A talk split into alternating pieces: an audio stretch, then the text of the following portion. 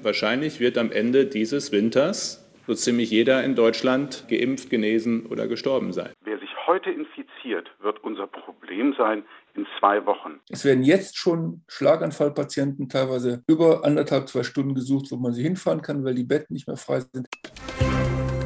News Junkies. Was du heute wissen musst. Ein Info-Radio-Podcast. Ich werde schwer krank, ich habe einen schlimmen Unfall, dann gibt es zum Glück ein Krankenhaus um die Ecke, wo sie sich sofort um mich kümmern. Das habe ich mein ganzes bisheriges Leben lang für selbstverständlich gehalten. Aber wegen Corona funktioniert das nicht mehr in allen Fällen. Viele Krankenhäuser in Deutschland, die bereiten sich gerade auf den Notfall vor, dass sie nämlich nicht mehr alle Patienten und Patientinnen versorgen können, die zu ihnen kommen. Und das ist nicht mehr nur ein abstraktes Szenario, eine große Corona-Dystopie, sondern das passiert gerade ganz konkret. Die ersten Kliniken sind schon überlastet, das betrifft bald noch sehr viel mehr Kliniken, sicher. Und jetzt gerade, während wir reden, planen Verantwortliche für fünf deutsche Bundesländer ganz konkret, welche Patienten und Patientinnen in welche anderen Krankenhäuser gefahren werden, um Platz zu schaffen. Das hat gestern am Dienstagabend die DIVI mitgeteilt, also diese Intensivmedizinvereinigung in Deutschland. Eine größere Anzahl Patienten, heißt es da, sollen in den nächsten Tagen verlegt werden. Das betrifft Bayern, Thüringen, Sachsen, Berlin und auch Brandenburg. Und das während es gerade jeden Tag einen neuen Rekord der Infektionszahlen gibt, weshalb jetzt schon zweifellos sicher ist, das wird nicht reichen. Das wird bald noch mehr Bundesländer betreffen. Die Krankenhäuser werden die nächsten Wochen weiter volllaufen. Daran lässt sich nichts mehr verändern jetzt. Und das ist, was Intensivmediziner Jörg Weimann meinte. Wer sich heute infiziert, wird unser Problem sein, in zwei Wochen. Wie ist also die Lage in den Kliniken heute und wie genau sieht der Plan für die nächsten Tage aus, wenn viele Krankenwagen und Hubschrauber, in denen schwerkranke Menschen sind, von einem Krankenhaus zum anderen fahren und fliegen werden, um Platz zu schaffen? Das ist unser Thema heute bei den News Junkies am 24. November 2021 mit Leonie Schwarzer und Konrad Spremberg. Tachchen. Hi. Komm, gucken wir uns zuerst die aktuellen Zahlen an. Also wo es am schnellsten kritisch wird, das sind ja die Intensivstationen. Wie ist die Lage da heute tatsächlich? Also, wenn man einen Blick auf das sogenannte Intensivregister wirft, da wird deutschlandweit gesammelt, wie ist die Lage auf den Intensivstationen, da sieht man, es liegen momentan etwa 4000 Patientinnen und Patienten mit Corona auf den Intensivstationen und nur mal zum Vergleich, am 1. November waren es knapp über 2000. Also die Zahl hat sich seitdem ungefähr verdoppelt. Hm. Und wir sprechen hier von Erwachsenen, die auf Intensivstationen sind. Ja, und dieser sehr schnelle Anstieg war natürlich zu erwarten, weil seit Wochen die Infektionszahlen so doll hochgehen. Die machen sich eben zuverlässig dann ein paar Wochen später jeweils auf der Intensivstation bemerkbar. Vor allem, weil wir in Deutschland ja immer noch vergleichsweise viele ungeimpfte Menschen haben. Oder wie sind da die Verhältnisse auf den Intensivstationen? Ja, dafür haben wir mal in den aktuellen Wochenbericht vom Robert Koch Institut geschaut, und zwar auf die Gruppe der über 60-Jährigen weil wir wissen, vor allem bei denen nimmt ja mit der Zeit der Immunschutz ab oder die haben häufiger Vorerkrankungen. Und da steht, also in dem Wochenbericht, zwischen Mitte Oktober und Mitte November waren von den Corona-Patienten auf Intensivstationen etwas mehr als jeder Dritte geimpft.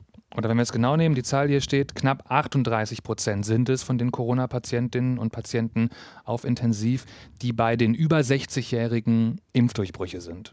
Und es klingt erstmal nach recht viel, jeder mhm. Dritte. Aber wir müssen das natürlich in Bezug setzen. Also wie viele Menschen sind denn insgesamt in dieser Altersgruppe geimpft? Ja, die Bevölkerungsgruppe über 60 ist ja die mit der besten Impfquote auch. Also deutlich mhm. über dem Durchschnitt in Deutschland. Knapp 86 Prozent sind da schon vollständig geimpft, haben beide Dosen drin. Und darum klingt jeder Dritte geimpft auf Intensivstationen erstmal viel, wenn wir davon ausgehen, die Impfung soll doch schützen davor, dass man da überhaupt landet.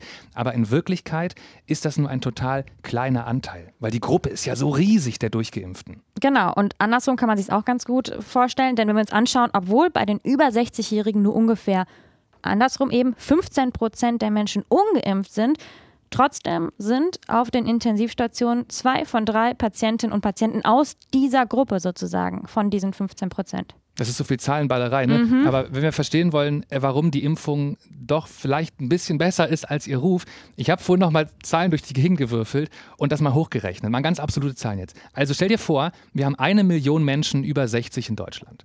Wenn die alle voll geimpft sind, dann landet von dieser Million, landen 83 Menschen auf Intensiv mit Corona. Wenn die alle nicht geimpft sind, nicht voll geimpft, dann landen da 250 Menschen von der Million auf Intensivstation.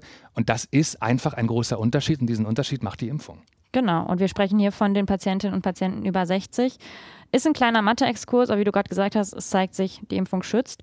Und klar, diese Zahlen sind wichtig, also was wir uns gerade angeschaut haben, also wie viele Menschen landen auf der Intensivstation, was aber auch mega wichtig ist, wenn es sogar nicht noch wichtiger ist ja, wie viele freie Betten haben wir denn jetzt noch? Mhm. Also für Covid-Patientinnen und Patienten, aber eben auch für Leute, die zum Beispiel einen Schlaganfall haben oder einen Unfall. Und auch da gibt es beim Intensivregister Zahlen. Aktuell haben wir in Deutschland noch ungefähr 2300 freie Intensivbetten. Hm. Klingt erstmal viel, sind aber nur ungefähr zwei Betten pro Krankenhaus. Und das ist ja dann wenig, also auch wenn 2300 nach so einer großen Zahl klingt, ist es dann wenig, wenn du in das einzelne Krankenhaus guckst. Jörg Weimann, der ist Intensivmediziner am St. Gertrauden Krankenhaus in Berlin, der hat das gestern im Inforadio so erklärt. Und wenn dann immer gesagt wird, da sind noch 10 Prozent Betten frei, dann muss man sich das ja so vorstellen, wenn ich eine zwölf Betten Intensivstation habe, dann habe ich gerade mal ein einziges Bett frei und das ist dann für den nächsten Herzinfarkt, den nächsten schweren Unfall oder einen Schlaganfall und dann habe ich gar kein Bett mehr. So schnell geht das. Und generell ist die Lage dann auch nochmal regional sehr unterschiedlich in Deutschland. Da, wo Herr Weimann arbeitet, in Berlin, vergleichsweise angespannt. In manchen Kreisen gibt es aber sogar gar kein freies Intensivbett mehr, in Teilen von Bayern oder Baden-Württemberg zum Beispiel. Und wenn man so hört, wir haben kaum noch freie Betten auf den Intensivstationen, dann klingt das ja, finde ich, zumindest immer so, als gäbe es irgendwie zu wenig Zimmer oder irgendwie ja. zu wenig Material, zu wenig Geräte. Genau. Bettwäsche. Nee, das liegt aber vor allem daran, dass viele Pflegekräfte wegen der krassen Belastung in der Corona-Zeit ihren Job gekündigt haben oder sie haben eben ihre Arbeitszeit reduziert. Also arbeiten zum Beispiel jetzt nicht mehr den ganzen Tag, sondern nur noch halbtags. Also wenn wir heute von Intensivbetten reden, eigentlich reden wir damit vor allem immer von Menschen, die dieses Intensivbett betreuen können. Genau. Gernot Marx, der Präsident der Intensivmedizinvereinigung Divi eben, der hat gesagt, wir haben jetzt 4000 Intensivbetten weniger zur Verfügung als letztes Jahr. Das muss ich mal überlegen. 4000 Betten deutschlandweit sind einfach weggebrochen im Vergleich zum vergangenen Jahr, weil die Leute fehlen. Also wir haben stark steigende Corona-Infektionszahlen auf der einen Seite, so wie noch nie, und wir haben weniger Intensivbetten im Vergleich zum letzten Pandemiejahr. Und Jörg Weimann, der Intensivmediziner aus Berlin, den wir eben schon gehört haben, der hat gesagt, ja, wir haben auch hier in Berlin Intensivbetten verloren, weil das Personal nicht mehr so da ist. Er findet das aber ärgerlich, denn genau die Situation wurde vorausgesagt nach Ende der dritten Welle. Weil wir in die Augen unserer Teams geguckt haben und die ganze Müdigkeit gesehen haben, die da zu lesen war. Und so ist es eben, dass die Menschen auch rausgegangen sind aus der Pflege und all die Maßnahmen, die sogenannten, die da waren, ein bisschen applaudieren auf dem Balkon oder irgendwie mal hier eine kleine Wertschätzung in Form eines Geldbetrages verbessern keine mhm. Arbeitsbedingungen und schaffen auch keine nachhaltige Rekrutierung für diesen an sich wunderbaren Beruf. Okay, also er sagt hier, es reicht nicht, äh, wenn wir Anerkennung zeigen, sondern da muss viel mehr passieren. Also eben sowas wie Arbeitsbedingungen verbessern oder wirklich eine bessere Bezahlung, das wird er damit meinen. Ich finde, das ist ein ganz, ganz wichtiger Punkt hilft uns aber tatsächlich leider in der aktuellen Situation, in der wir jetzt gerade stecken, zumindest nicht kurzfristig weiter. Nee, jetzt kurzfristig müssen die Kliniken halt umgehen mit der Personalknappheit und das heißt dann zum Beispiel, geplante Operationen werden verschoben, wenn das möglich ist. Das ist natürlich auch wieder regional, je nach Bundesland sehr unterschiedlich, aber es passiert. In Berlin zum Beispiel passiert genau das, hat Jörg Weimann erzählt. Da wird jetzt medizinisch priorisiert. Ich mache mal irgendein Beispiel. Eine Operation wegen eines grauen Stars hat eine geringere Notwendigkeit, dass die jetzt durchgeführt wird, als zum Beispiel jemand, der einen Brustkrebs hat. Und OPs, die eben auch verschoben werden können, die werden jetzt erstmal hinten angestellt. Und wenn wir aber soweit sind, also wenn alles verschoben ist, das Krankenhaus aber trotzdem voll ist und noch mehr Menschen auf die Intensivstation müssen, dann gibt es eben auch die Option, Patientinnen und Patienten in andere Krankenhäuser zu verlegen. Und auf genau diese Verlegung bereiten sich jetzt gerade fünf Bundesländer vor. Das Verlegen von Patienten läuft in Notsituationen wie dieser jetzt über das Kleeblatt-Konzept. Das ist eine Strategie, auf die sich Bund und Länder letztes Jahr verständigt haben. Also es ist eine Corona-Erfindung. Und der Kern ist, Deutschland wird in fünf große Regionen unterteilt, die fünf Kleeblätter, weil die so kleeblattmäßig angeordnet sind. Um die Mitte rum heißen die so. Diese Kleeblätter haben jeweils eine zentrale Stelle für die Koordinierung der Krankenhauskapazitäten. Das heißt, mehrere Bundesländer tun sich zusammen, mhm. arbeiten zusammen, anstatt dass sich jedes Bundesland alleine um seine Krankenhäuser kümmern muss. Genau, und jetzt sind gerade in Südbrandenburg die Intensivstationen ziemlich voll zum Teil. Wenn die jetzt merken, wir haben auch in Restbrandenburg zu wenig Platz und in der ganzen Umgebung sieht es eng aus, dann kümmert sich das Kleeblatt Ostdeutschland um die Situation. Also die reden dann gezielt mit den anderen Kleeblättern, finden Krankenhäuser mit mehr freien Betten und sorgen dafür, dass so schnell und effizient wie möglich geklärt wird, wer wird wohin verlegt. Aber das Verlegen, das ist ja dann auch ganz schön tricky. Also man braucht spezielle Intensivtransportwagen oder auch äh, spezielle Hubschrauber, um Intensivpatienten zu bewegen. Also so eine Verlegeaktion, die ist sehr, sehr aufwendig. Und auch da soll eben das Kleeblatt helfen. Also diese Hightech-Transportmittel, Krankenwagen, Hubschrauber, die gibt es in jedem Bundesland. Die werden jetzt aber von der zentralen Stelle im Kleeblatt übergreifend koordiniert. Die checken dann, wir haben zu wenig Leute und Technik hier, dann fordern wir mal drei Intensivkrankenwagen aus Hessen nach Brandenburg an, zum Beispiel. Mhm. Und dadurch, dass es dafür am Ende nur fünf zentrale Stellen für Deutschland gibt, nämlich eine für jedes Kleeblatt, kriegst du im besten Fall eine sehr schnelle deutschlandweite Abstimmung hin. Ohne die wären Krankenhäuser möglicherweise eben sehr viel schneller überfordert. Und genau damit fangen jetzt Berlin, Brandenburg, Sachsen, Thüringen und auch Bayern an. Also aus Kleeblatt Ost und Kleeblatt Süd-Bundesländer. Aber warum denn nur die fünf Länder? Ja, weil bei denen jetzt die Ampel schon auf Rot gesprungen ist. Es gibt jetzt da auch so ein Bewertungssystem mit einer Ampel für die Lage in den Krankenhäusern, in den Kleeblättern und äh, Kleeblatt gilt halt ab Stufe 3 abzeichnende Überlastungssituation, dann greift dieses Konzept. Und von den Verantwortlichen ist auch schon zu lesen, wie das die nächsten Tage wahrscheinlich aussehen wird. Also es müssen wohl Leute über Kleeblattgrenzen hinaus verlegt werden. Zum Beispiel, weil innerhalb Bayerns Bayern ist alleine das Kleeblatt Süd, muss man wissen, weil es da einfach zu wenig Kapazitäten in den Krankenhäusern gibt. Also weite Strecken dann zu fahren. Genau. Und wohin geht's? Nach Hessen zum Beispiel oder ins Kleeblatt mit den nördlichen Bundesländern. Da sieht es nämlich gerade noch vergleichsweise gut aus. Da werden eben sehr wahrscheinlich deshalb Patienten und Patientinnen hingebracht. Was in jedem Fall eine enorme Belastung bedeutet, so eine Verlegung. Ne? Das muss man sich echt nochmal klar machen. Also es braucht stundenlang sehr viel Personal, das auch woanders gebraucht würde.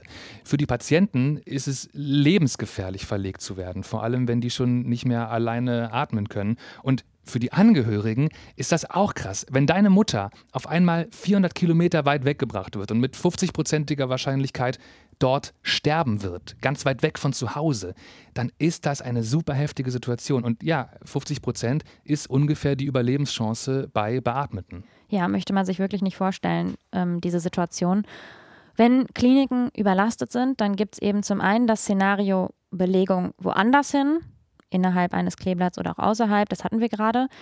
Das letzte mögliche Mittel ist aber die Triage. Das Wort, das lesen wir jetzt auch irgendwie schon wieder in einigen Überschriften, sowas wie Sachsen kurz vor der Triage oder kommt es in Deutschland zur Triage? Was das bedeutet, Triage, hat der Präsident der Sächsischen Landesärztekammer, Erik Bodendieck, im Deutschlandfunk gesagt. Denn in Sachsen droht schon Triage auf manchen Intensivstationen. Dass wir dann in den nächsten Tagen in der Tat äh, in die Überlastung so hineingehen, dass zwei Menschen möglicherweise äh, um ein Bett kämpfen müssen, also konkurrieren um ein Bett. Und äh, dort ist die Abwägung tatsächlich so, wer das bessere Überleben oder die bessere Aussicht auf Erfolg der Behandlung hat, der kommt dann dann an das Beatmungsgerät. Und diese Abwägung, also wer hat die bessere Überlebenschance, darf zum Beispiel, das ist halt ein Beispiel für Triage. Und für diese Triage, da gibt es kein Gesetz, mhm. aber es gibt vom Ethikrat und von den Fachgesellschaften Leitlinien und auch Kriterien für die Triage in Corona-Zeiten. Zentral ist, wie du auch gerade schon gesagt hast, die Überlebenschance. Also da wird zum Beispiel mit einberechnet, wie schwer sind die Grunderkrankungen der Patientin oder des Patienten oder wie ist der allgemeine Gesundheitszustand. Und es gibt auch ein paar Kriterien, die auf gar keinen Fall herangezogen werden dürfen, zum Beispiel das Alter oder soziale, finanzielle, wirtschaftliche Kriterien. Also wer viel Kohle hat oder ob jemand 80 Jahre oder erst 40 Jahre alt ist, das darf aus einer ethischen Perspektive nicht passieren. Das ist von vornherein ausgeschlossen in Deutschland zumindest. Bei all dem, worüber wir jetzt heute gesprochen haben, wird ja nochmal sehr deutlich, neben dem Schicksal von einzelnen Menschen bedroht die Corona-Pandemie vor allem das Gesundheitssystem und damit dann auch Leute, die überhaupt kein Corona haben. Weil wenn du einen Motorradunfall hast und irgendwann im ganzen Umkreis mal gerade gar kein Intensivbett mehr frei ist, dann hast du vielleicht einfach Pech gehabt. Und das ist ja auch der Grund, warum von Seiten der Politik die Lage in den Krankenhäusern jetzt zum entscheidenden Maßstab gemacht worden ist. Also Mehr als auf die einfache Corona-Inzidenz gucken die Länder und Kommunen jetzt die sogenannte Hospitalisierungsinzidenz an. Also wie viele Menschen pro 100.000 sind innerhalb von einer Woche mit Corona ins Krankenhaus gekommen. Da geht es jetzt nicht nur um Intensiv, worüber wir heute viel gesprochen haben, sondern um Krankenhauseinweisungen allgemein. Und wenn der Wert über 3 ist oder über 6 oder über 9, dann gelten jetzt jeweils andere Maßnahmen. Das ist also so eine Art Stufenprinzip. Und wie ist es jetzt gerade? Hospitalisierungsinzidenz, schwieriges Wort, 5,74. Sagt das RKI heute. Genau. Stimmt halt wahrscheinlich nicht. Ja, wegen der vielen Nachmeldungen, I know. Ich finde aber wirklich, dass wir uns diese Zahl jetzt zum Schluss nochmal in Ruhe angucken sollten, weil ich das Gefühl habe, die Politik arbeitet so unkritisch damit. Dabei liegt der Wert jeden Tag so krass daneben. Also die Hospitalisierungsinzidenz. Wie genau wird dieser Wert ermittelt? Der Wert von heute, 5,74 bedeutet, in den letzten sieben Tagen sind zwischen fünf und sechs Menschen mit Covid im Krankenhaus gelandet. Wobei es eigentlich so ist, das Meldedatum ist nicht der Tag, als sie ins Krankenhaus gekommen sind, sondern in der Regel der Tag, als sie ihren positiven PCR-Test bekommen haben. Das heißt, heute landen mhm. in dem Wert nur diejenigen drin, die in den letzten sieben Tagen sowohl beim Gesundheitsamt gemeldet wurden, als auch im Krankenhaus gelandet sind obwohl ja Menschen zum Teil richtig lange brauchen zwischen PCR-Test und, und Einweisung ins Krankenhaus. Und das ist halt der riesige Fehler an diesem Wert, weil zwischen PCR-Test und Einweisung können halt Wochen vergehen. Dazu kommen noch ganz andere Meldeverzögerungen obendrauf. Und darum muss das Robert-Koch-Institut, kann man nachgucken, jede Hospitalisierungsinzidenz im Nachhinein noch massiv nach oben korrigieren. Also diese Werte sind noch nicht endgültig und man muss in ein paar Wochen nochmal auf den heutigen Tag gucken, um es dann ganz exakt zu wissen. Ja, das ist so, aber der Unterschied ist nicht nur ein bisschen, sondern die Realität ist eine komplett andere. Ich habe mir mal die Werte vom letzten Monat angeschaut, vom Oktober. Was das RKI am selben Tag gemeldet hat, also wie heute quasi, diese 5,74, und dann, wie der korrigierte Wert heute aussieht im Rückblick.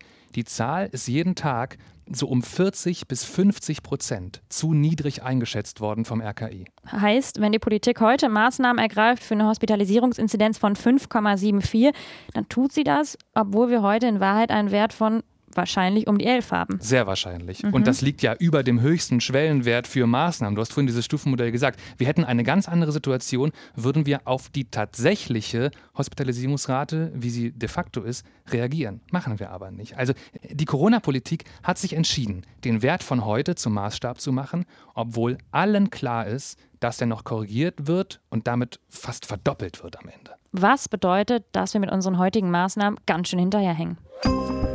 Ja, cool. Richtige Fun-Folge der News Junkies heute. Hat richtig gute Laune, die aktuelle Situation, ja. Weißt du, was dich wirklich aufregt? Mhm. Wir hätten das ja alles nicht, wenn einfach alle geimpft wären, die sich impfen lassen können. Es könnte so einfach sein. Ist doch so. Ja, ja, du hast recht, klar. Leute, folgender Vorschlag.